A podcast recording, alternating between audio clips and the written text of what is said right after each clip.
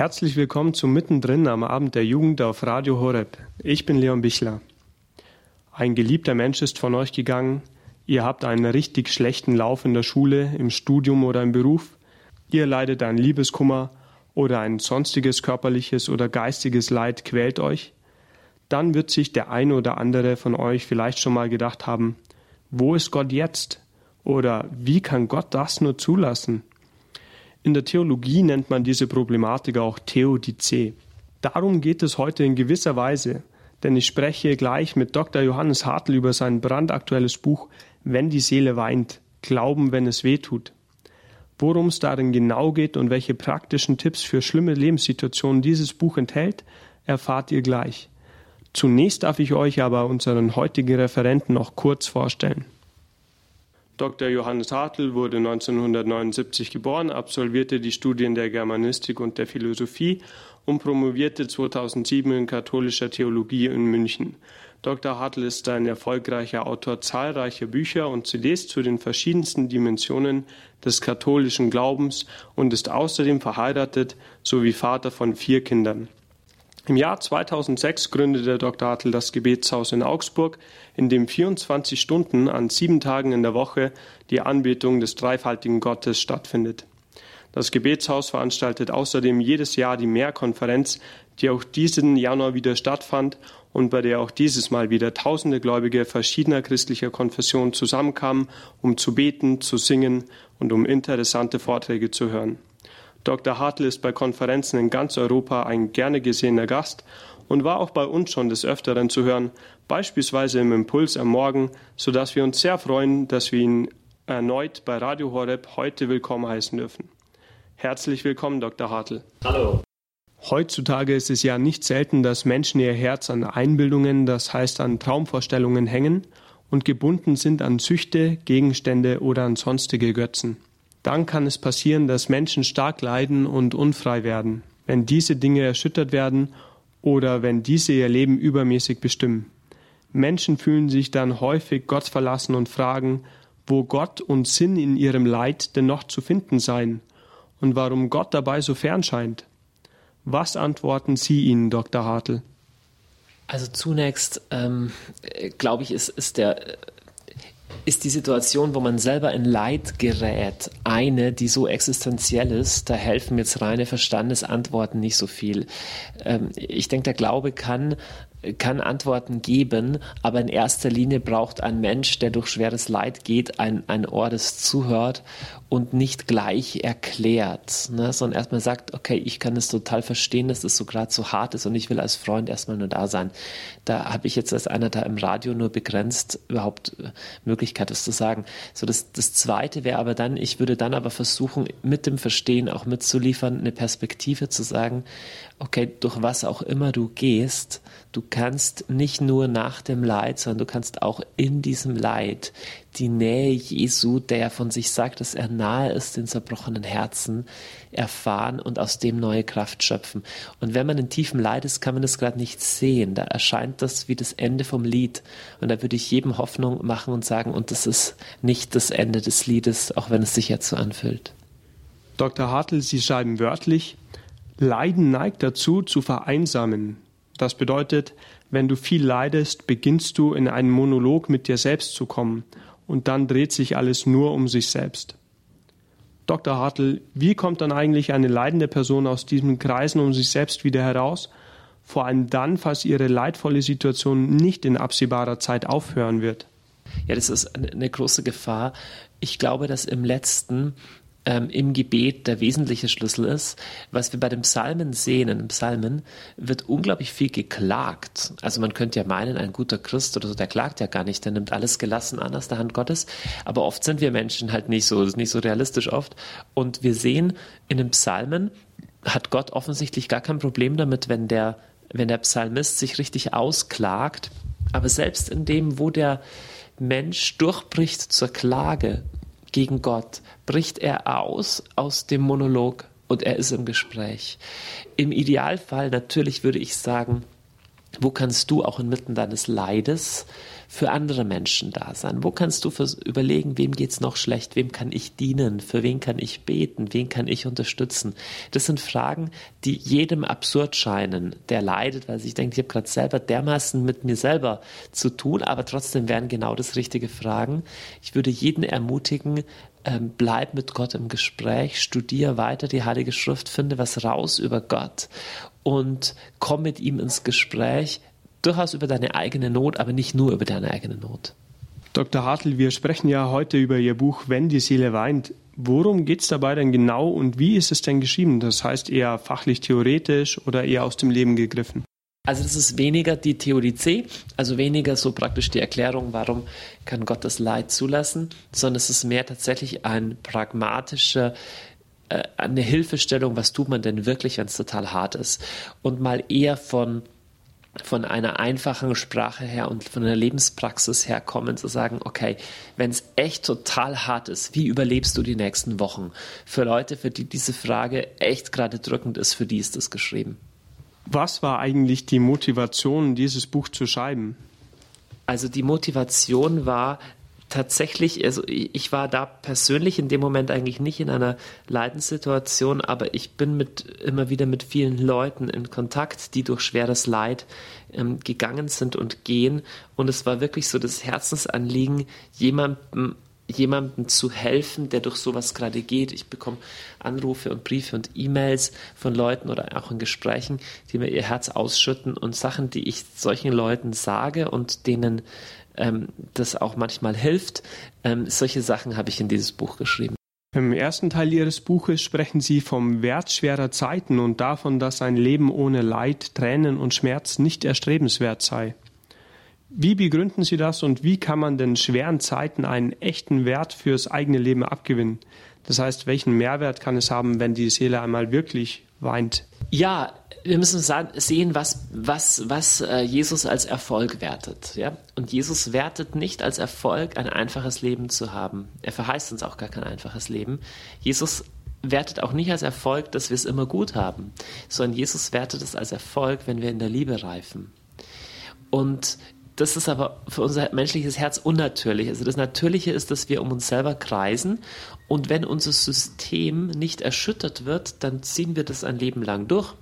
Also wenn ich mit 20 neidisch oder geizig bin und immer nur an mich denke oder immer nur Hauptsache Gesundheit, äh, Hauptsache Gesundheit und Hauptsache Geld und Hauptsache der Familie geht's gut, so wo eigentlich Gott ganz wenig mit mir zu tun hat. Wenn es mir ein Leben lang gut geht, dann werde ich da überhaupt nicht umdenken.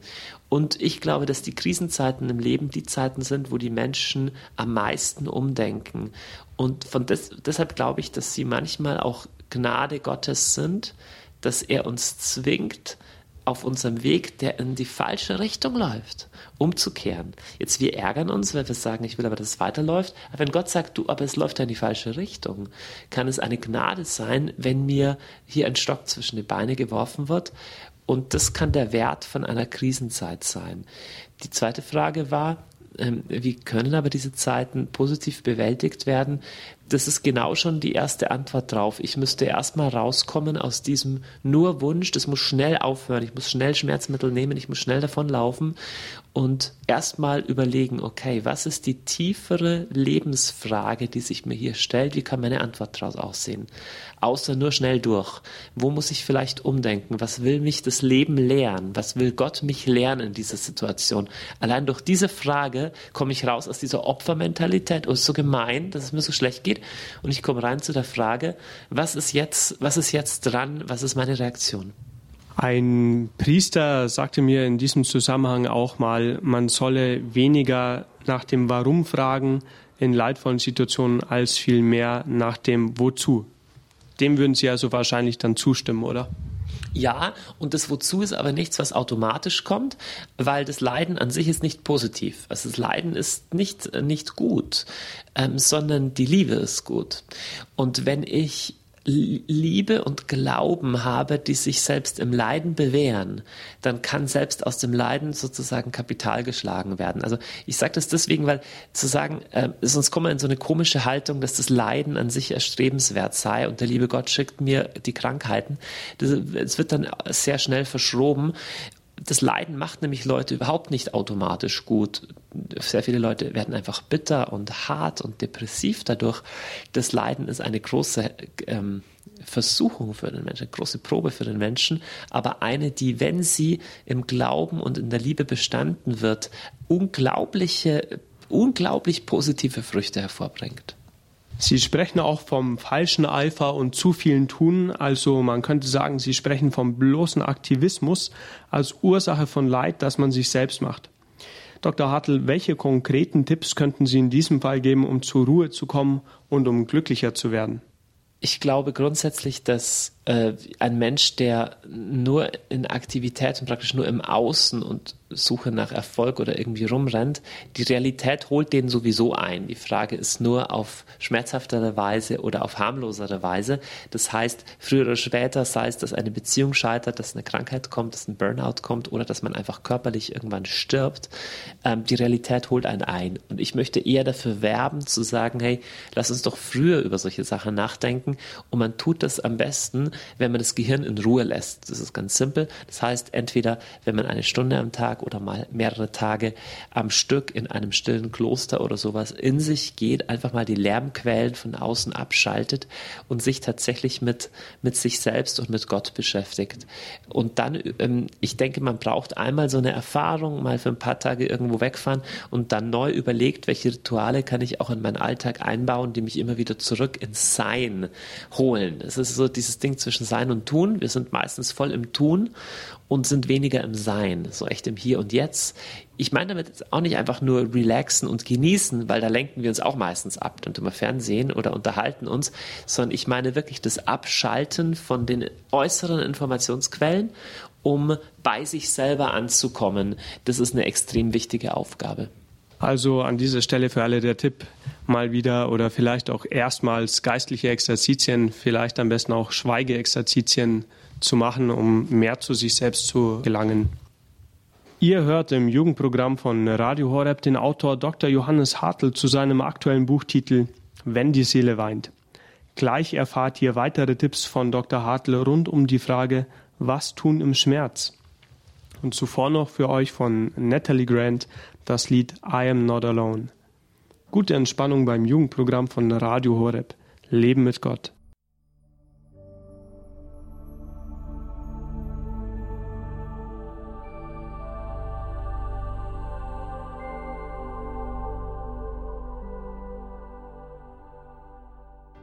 Das war das Lied I Am Not Alone von Natalie Grant. Willkommen zurück im Jugendprogramm von Radio Horeb. Ich bin Leon Bichler und spreche heute mit Dr. Johannes Hartl über sein neues Buch Wenn die Seele weint. Dr. Hartl, ein weiterer Hauptteil Ihres neuen Buches, widmet sich der Frage, was tun im Schmerz. Was ist für Sie das Wichtigste und Heilsamste, das man tun kann bzw. tun sollte, wenn man leidet? Das Heilsamste und Wichtigste ist tatsächlich in, in der einfachen, totalen Gebrochenheit zu Jesus zu kommen. Das ist aber auch das Schwierigste. Ähm, das, das Leiden kann mich lehren, auch das Scheitern im Leben kann mich lernen, dass ich mein Leben nicht in der Hand habe, dass ich nicht die Kontrolle habe, dass ich nicht am Drücker bin, dass ich nicht der Herr von allem bin. Und das ist für uns eigentlich schrecklich. Und gleichzeitig ist die Erlösung, ist die Befreiung. Das Scheitern in Jesus hinein, der mich noch mehr liebt, als ich ahne. Die ganze Kraft ist im immer wieder beständigen Kommen hin zu Jesus, ihm meine Schmerzen zu bringen, mein, mein Scheitern, meine Gebrochenheit. Ich muss ganz vorsichtig sein, da nicht so äh, klug daherzureden, weil ich habe noch nicht so viel in meinem Leben gelitten und ich bin noch relativ jung. Das heißt, da haben ganz andere Leute ganz andere Geschichten zu erzählen, aber es macht es nicht weniger wahr. Ich wünsche, ich bete zu Gott, dass ich bei schwerem Leiden selber mal diese Kraft habe, das zu leben. Das ist nämlich sehr, sehr anspruchsvoll. Aber die, die Kraft ist trotzdem in diesem mit allem zu Jesus kommen. Dr. Hartl, Sie schreiben, dass es ein Irrtum sei anzunehmen, dass der Glaube etwas für schön Wetter sei, und Sie zeigen hingegen, dass das Evangelium ausgerichtet ist auf Menschen, die in Not sind. Man kennt beispielsweise ja die Bibelstellen über Jesu Heilungen von Kranken, Lahmen und Blinden. Angesichts der Tatsache, dass es vielen Menschen in Europa und in der westlichen Welt, aber auch Gott sei Lob und Dank, sehr gut geht, scheinen oft auch Wohlstandskrankheiten wie etwa Gottvergessenheit und Undankbarkeit für das Erhaltene wie auch für die Schöpfung um sich zu greifen. Daher stellt sich doch umgekehrt die Frage, ist das Evangelium auch für die relevant, denen es gut geht? Welchen Mehrwert und welche Perspektive bietet das Evangelium den Reichen und den Sorglosen? Ja, ähm, die Reichen und Sorglosen haben es ein bisschen schwerer. Ne? Jesus sagt, da geht eher ein Kamel durch ein Nadelöhr als ein Reicher ins Reich Gottes. Ähm, was mich aber eher an der Stelle entspannt sein lässt, ist, ich glaube nicht, dass das Leiden weniger geworden ist, sondern es ist nur anders. Die Leute, also überhaupt, wenn ich in Afrika oder irgendwo in armen Ländern bin, habe ich nicht den Eindruck, dass es den Leuten einfach nur schlechter geht. Denen geht es in mancher Hinsicht besser als uns, in anderen geht es ihnen schlechter.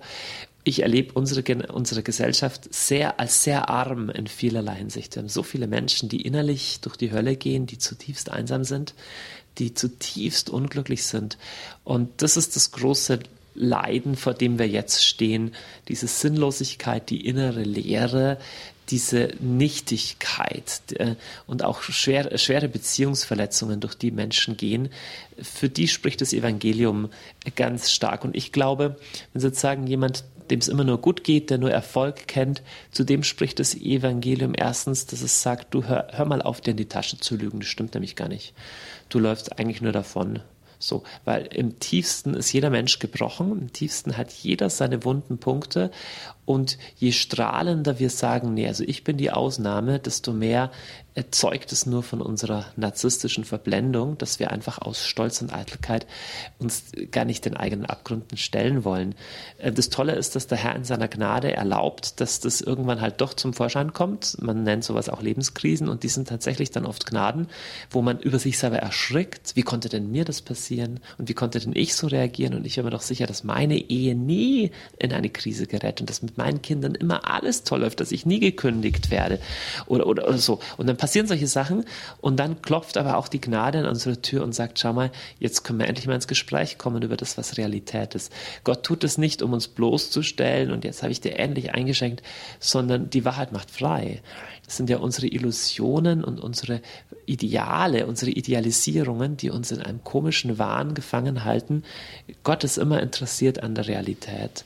Und nicht selten kommt die Realität erst im Leiden ans Tageslicht. In dem Zusammenhang schreiben Sie, Dr. Hartl, jede Erfahrung von Leid birgt die Möglichkeit, uns zu erinnern, dass es Ewigkeit gibt. Wie meinen Sie das jetzt aber konkret? Und wenn jemand, der leidet, Schwierigkeiten hat, die Ewigkeit sich vorzustellen, was könnte man dem sagen? Oder wenn er auch Schwierigkeiten hat, an die Ewigkeit überhaupt zu glauben? Ja, das Interessante ist, dass wir Menschen eigentlich uns nach Ewigkeit sehnen. Das heißt, dass jeder die Vorstellung zu sterben total schlimm findet. Es könnte auch anders sein. Wenn man sagt, das ist in der Natur, dann sollten wir es aber normal finden. Das Interessante ist, dass wir Menschen sagen, nee, eigentlich eigentlich, äh, wir hoffen auf das ewige Leben.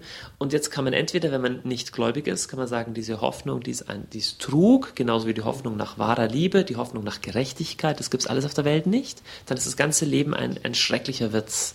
Oder man muss sagen, ähm, Durst gibt es nur, weil es auch Wasser gibt. Ja, diese Sehnsucht, die hat jemand in uns reingelegt. Und wenn es die Sehnsucht nach mehr als das irdische Leben gibt, dann gibt es da auch die Erfüllung. Und da glaube ich, ich glaube einfach, dass im Leiden dieses Karussell von Leben, in dem wir sind, einfach ein bisschen was von seiner marktschreierischen Lautstärke verliert, dass wir merken, wow, dieser Vorhang zwischen hier und dort ist ja dünner. Weil die Wahrheit ist ja, unser Leben kann ja sofort enden und wir, wir glauben das nicht. Sterben tun ja immer nur die anderen. Und im Leiden merken wir auf einmal, das ist ja unglaublich, äh, das ist ja unglaublich zerbrechlich, dieses Leben.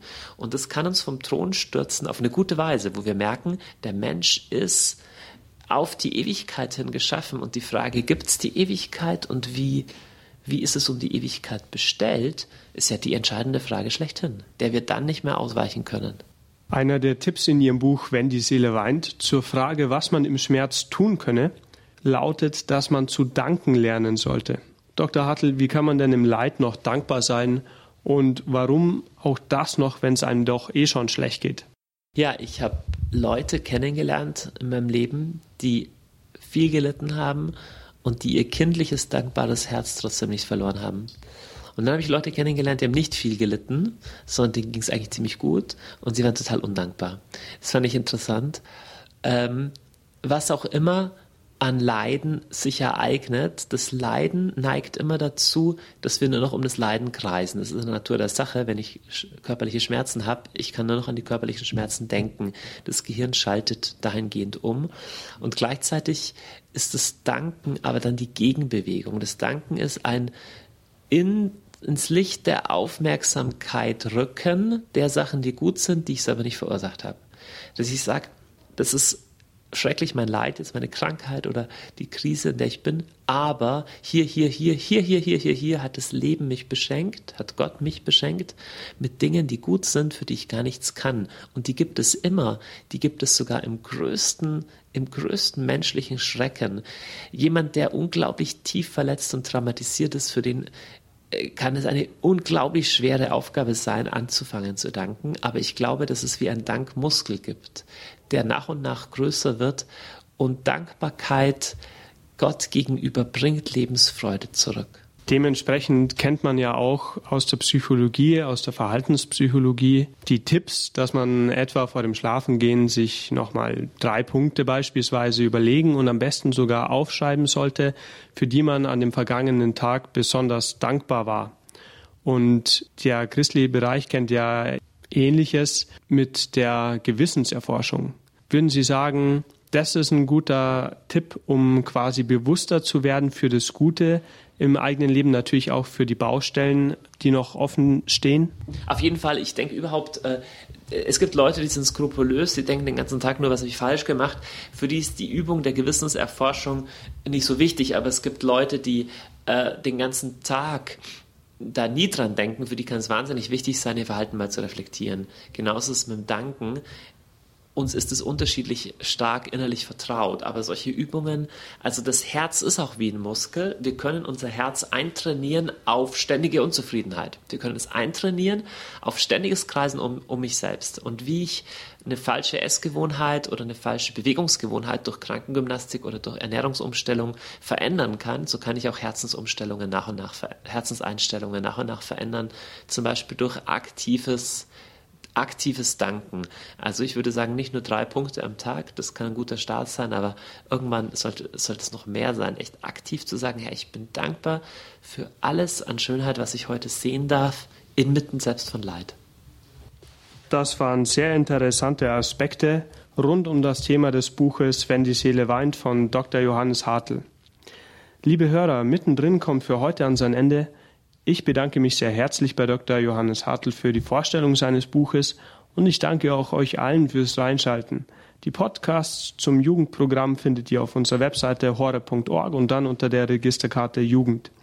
Mein Name ist Leon Bichler und ich wünsche euch noch viel Freude beim weiteren Jugendprogramm auf Radio Horeb. Ich verabschiede mich von euch mit dem Lied Wenn der Regen beginnt von Conny Reusch. Viel Vergnügen damit.